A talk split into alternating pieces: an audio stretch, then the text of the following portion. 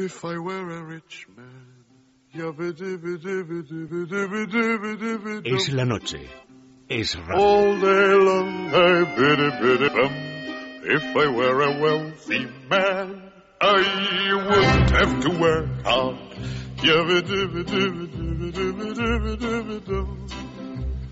Ramón Rayo, buenas noches. ¿Qué tal? Muy buenas noches, Lucía. Bueno, hoy es 15 de agosto. Decía yo que pese a que es fiesta, hay noticias económicas. Ha abierto la bolsa. Efectivamente, sí. eh, lo que pasa que no ha abierto con muchas alegrías hoy, pero bueno, Bueno. tampoco con grandes tristezas eh, frente a lo que nos tiene desde lo acostumbrados. Y hoy, para empezar, para abrir boca, nos detenemos en una noticia ¿Qué? que para muchos ayer eh, era buena, era positiva, que era la salida de, de la recesión de la eurozona. eh, pero yo me preguntaba ayer, ¿esto tiene letra pequeña? Es decir, ¿qué hay detrás de, la salida de la recesión? Claro, efectivamente, bueno, ayer ya hicimos un primer análisis sobre lo que podía implicar, pero bueno, conviene eh, precisamente hoy, ¿no? Día de fiesta y día de resaca, terminar de, de rematar las, el análisis o las consecuencias, ¿no? Y yo creo que el mensaje principal debe ser que, que sí, se acabó de momento la recesión, pero esto no significa ni mucho menos que se haya acabado la crisis.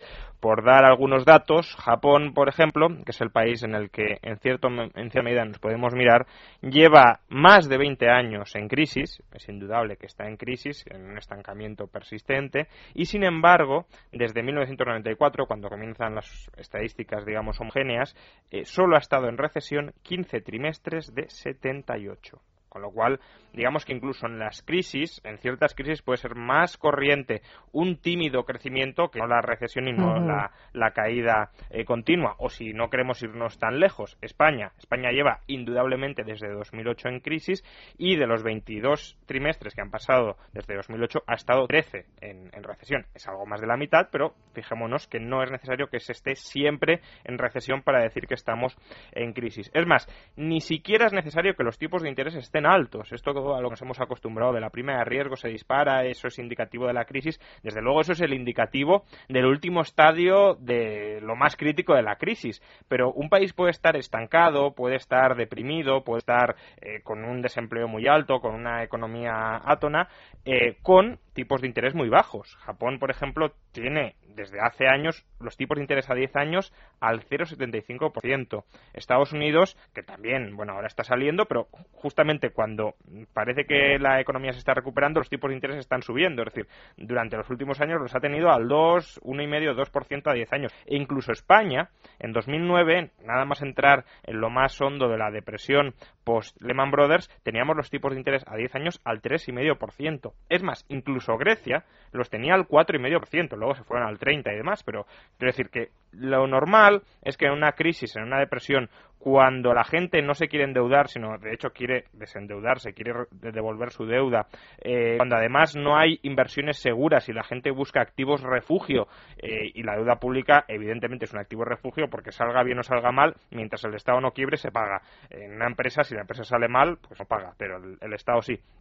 Por tanto, si se busca el activo de refugio, lo normal es que la rentabilidad de ese activo de refugio, que es la deuda pública, eh, baje. Entonces, ¿por qué España ha estado dos años con tanta tensión que parece que ahora nos estamos relajando? Pues porque estábamos al borde de la suspensión de pagos. Y, eh, y efectivamente, si un país atraviesa una crisis hasta llegar al borde de la suspensión de pagos, los tipos de interés se disparan, eh, se entra en una recesión muy profunda. ¿Por qué? Porque todos los capitales empiezan a salir del país. Recordemos que el año pasado España estaba marcando récords en no sé si llamarle fuga de capitales, pero desde luego no entrada de capitales, es decir, no refinanciación de las posiciones deudoras eh, de España. Entonces, claro, imaginémonos empresas, bancos, eh, familias incluso con el grifo absolutamente cerrado, ya no para endeudarse más, sino incluso para las deudas que ya tenían contraídas, refinanciarlas y que si no pueden pagar en ese momento, eh, obtener un, un aplazamiento. Bueno, pues todo eso, todas las inversiones paralizándose, las empresas recortando personal precisamente porque no pueden refinanciarse, porque no quieren acometer nuevos proyectos en un país que ven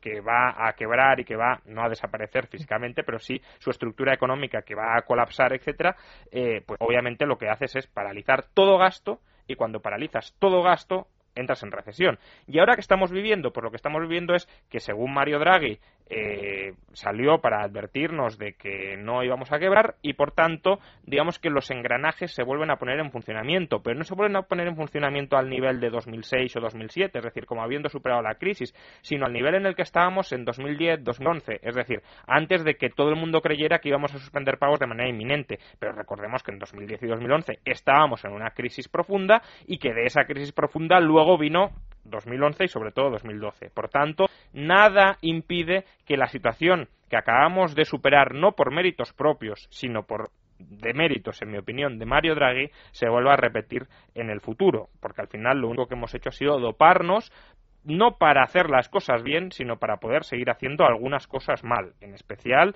el sector público y sus cuentas muy desequilibradas. Y mientras eso siga así, pues desde luego tendremos problemas muy serios. Ayer poníamos como ejemplo el caso de que si España fuera una empresa cotizada en bolsa, pues obviamente cuando los inversores creen que va a quebrar, el precio de la, de la acción colapsa cuando se les dice no, ha obtenido una línea de crédito extraordinaria, no, eh, los mercados que tenía absolutamente cerrados se le abren un poquito. Es decir, cuando ya no parece que va a quebrar de inmediato, el precio de la acción sube. Sube con respecto a los niveles colapsados a los que se llegó. No es que vuelva, volvamos a los niveles de la burbuja inmobiliaria, ni mucho menos, porque para eso tenemos que sanear nuestras posiciones y de momento no estamos saneados. Y mejorar las tasas de desempleo que lastran el crecimiento. Efectivamente hay diversos desequilibrios que siguen afectando a Europa. Uno de ellos es el desempleo, otro es el alto endeudamiento privado, que pese a que está descendiendo en los últimos años sigue muy alto. Otro es el endeudamiento público, que pese a que partía de niveles relativamente bajos, está aumentando a un ritmo muy acelerado y no deja de aumentar.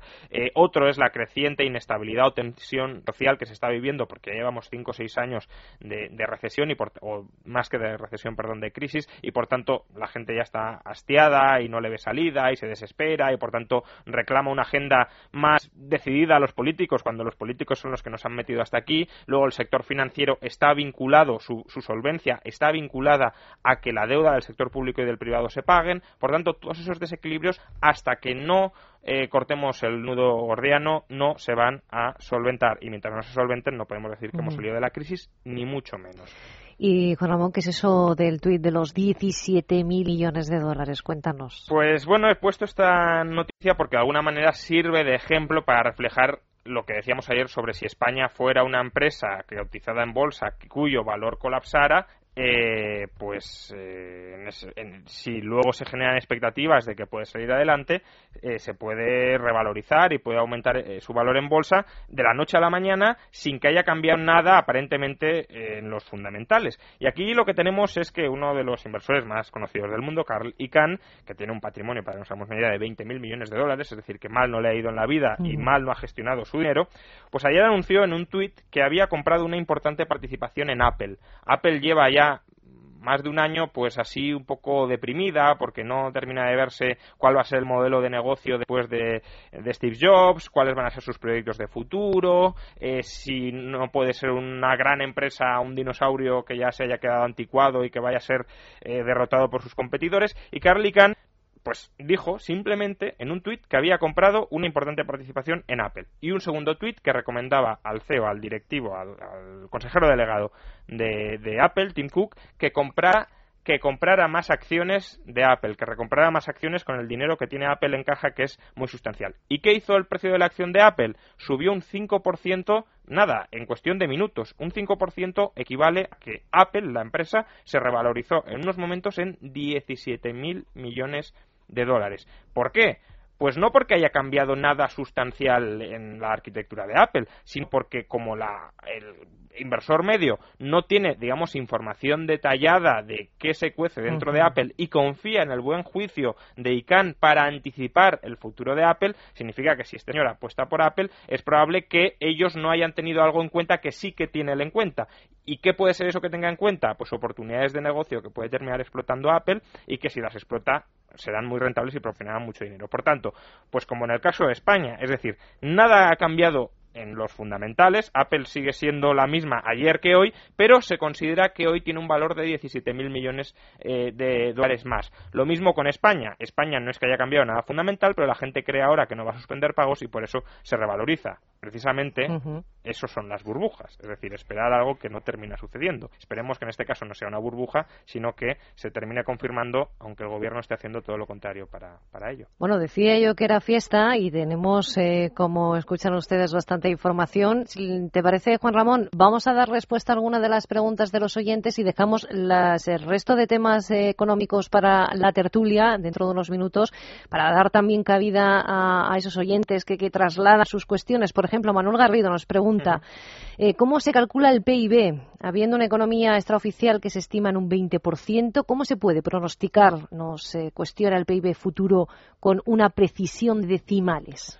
Bueno, eh, vamos a ver. Eh, desde luego el, PIB tiene muchos defectos. No nos da tiempo aquí a, explicarlos. Esto es una cuestión para verla por encima de una clase de dos horas. Eh, pero bueno, básicamente lo que se hace es seguir siempre la misma metodología para calcular el PIB. Entonces, aunque el PIB no termine reflejando fielmente toda la realidad, porque hay un montón de criterios arbitrarios que se dejan fuera. Por ejemplo, el trabajo en casa es trabajo, pero no computa como PIB. En cambio, si yo contrato a una persona para que me haga el trabajo en casa, sí computa como PIB. Por tanto, esto es absolutamente arbitrario. En cualquier caso, em, aunque se dejen cosas fuera, lo que se espera es que no cambie demasiado la estructura del país como para que de un año a otro, digamos, se esté midiendo la misma cosa, que no tiene por qué ser toda, todo el valor, toda la economía, como dice el PIB que quiere medir, sino que se esté midiendo la misma cosa y, por tanto, que la variación de un año a otro, es decir, el crecimiento de un año a otro, sí sea representativo de, em, de la evolución de la economía. Dicho esto, insisto, yo creo que el PIB tiene muchísimos defectos, muchísimos problemas. Uno de ellos es, lo decíamos en estos momentos, la economía puede estar creciendo y puede seguir sometida a crisis o puede estar sumida en crisis. Por tanto, cuidado confundir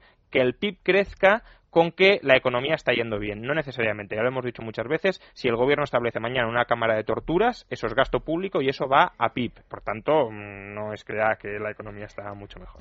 Bueno, no está nada más. Una explicación que debería darse en dos horas, en apenas dos minutos. No se preocupen Sergio Bravezo y José Antonio Crespo porque daremos respuesta en la tertulia también a sus eh, preguntas, pero ahora estamos obligados a hacer una pausa y volvemos enseguida recordándole los principales titulares del día.